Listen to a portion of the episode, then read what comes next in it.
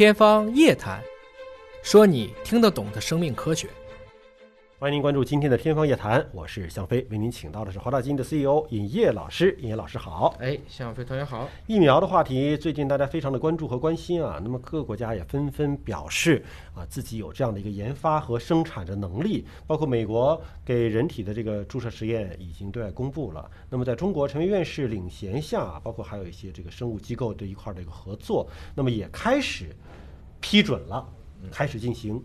临床的这个人体实验了啊。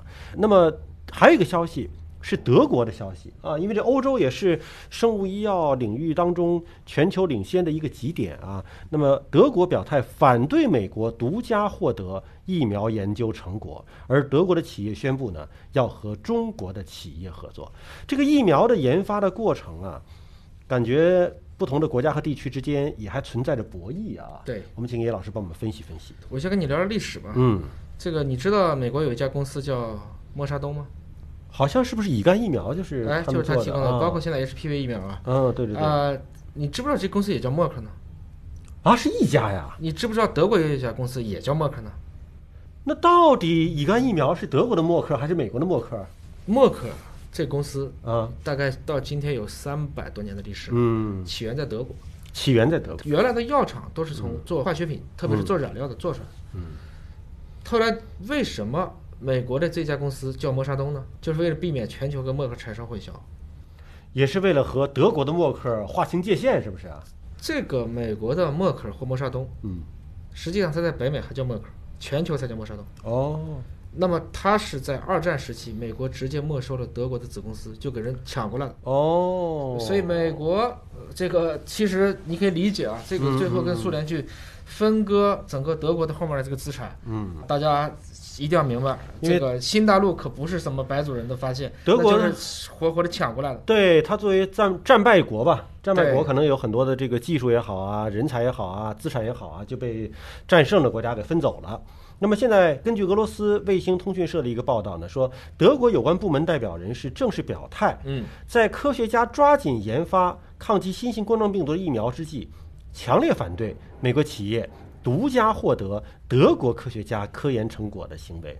怎么是说美国企业是得到了德国科学家的研究结果呢？这个德国科学家是在美国的德国科学家，还是是在德国的德国科学家？整体来讲呢，就是说，你看德国战败了，嗯，战败了以后，我就连在海外的资产我都保不住了。对，所以我们说家破国亡这两个事情啊，就是国家一定要强大。嗯，没有一个强大的国家，没人看得起你的。个人是没有办法不依赖一个国家去生存的，我觉得这是很重要的。那么这次是个什么问题呢？就是德国有一家公司叫 Q Vaccine，就是 Q Vac，听起来就是一个治愈的疫苗啊，这个缩写这个公司。那么他现在干嘛呢？美国打算花重金说服这家德国的疫苗的巨头直接搬到美国去。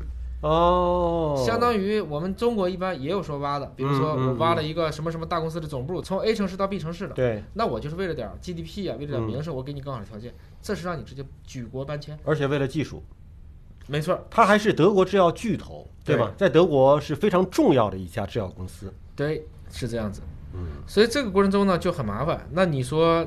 德国卫生部和相关的一个人士，你说可能同意吗？德国第一时间就表示反对了。那当然了，因为你现在这个时候挖我一个疫苗厂，你什么意思嘛？嗯，平时你不挖，关键是新冠病毒了，你开始挖。关键它是迁移到美国之后，是专门为美国市场研制疫苗。我们知道，所有这种制药啊，要做临床实验，对吧？那如果说它临床实验是在专门为美国市场做的，那肯定就会先在美国市场上市。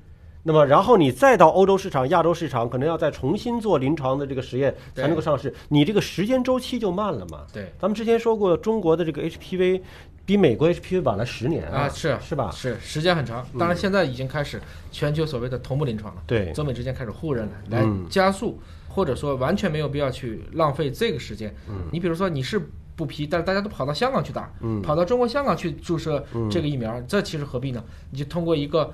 更好的制度设计，来使得大家都能够第一时间的享受到高科技的成果，才是一个上策呀。而美国、德国两家公司在为这个 QVac 公司正在争夺的时候，嗯，德国另外一家制药企业叫做 BioNTech，嗯，他说要和中国的企业合作，因为这个 BioNTech 一直是这个 CuVac 公司的竞争对手。没错，嗯，你不是正在考虑要不要去美国吗？那我就跟中国合作。哎，这背后应该还有别的想法吧？主要就是咱们上海的复兴医药。嗯我嗯跟你说，复兴的业务非常复杂，八爪鱼啊。嗯那么这次呢，他专门投资了大概将近九个多亿的人民币，嗯，就投到了这家这个 BioNTech 公司去干什么呢？就做新冠病毒的疫苗的研发，包括后来的销售。所以你看，中国不管是官方、军方还是企业，也是多渠道同时推进疫苗的研发，哎对吧？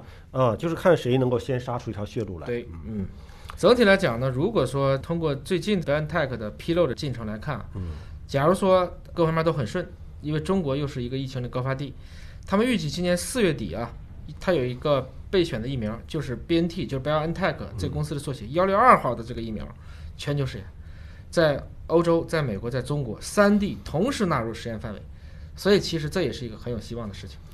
你看之前说到美国的想法是把这家德国公司迁到美国，相当于我花钱嘛，对然后呢，你专门为美国来研发。对，而德国和中国合作的这个公司呢，是说我要做全球的临床实验。对，我不仅仅是说造福欧洲人，造福中国人，美国也纳入到了它全球临床实验的这个范围之内。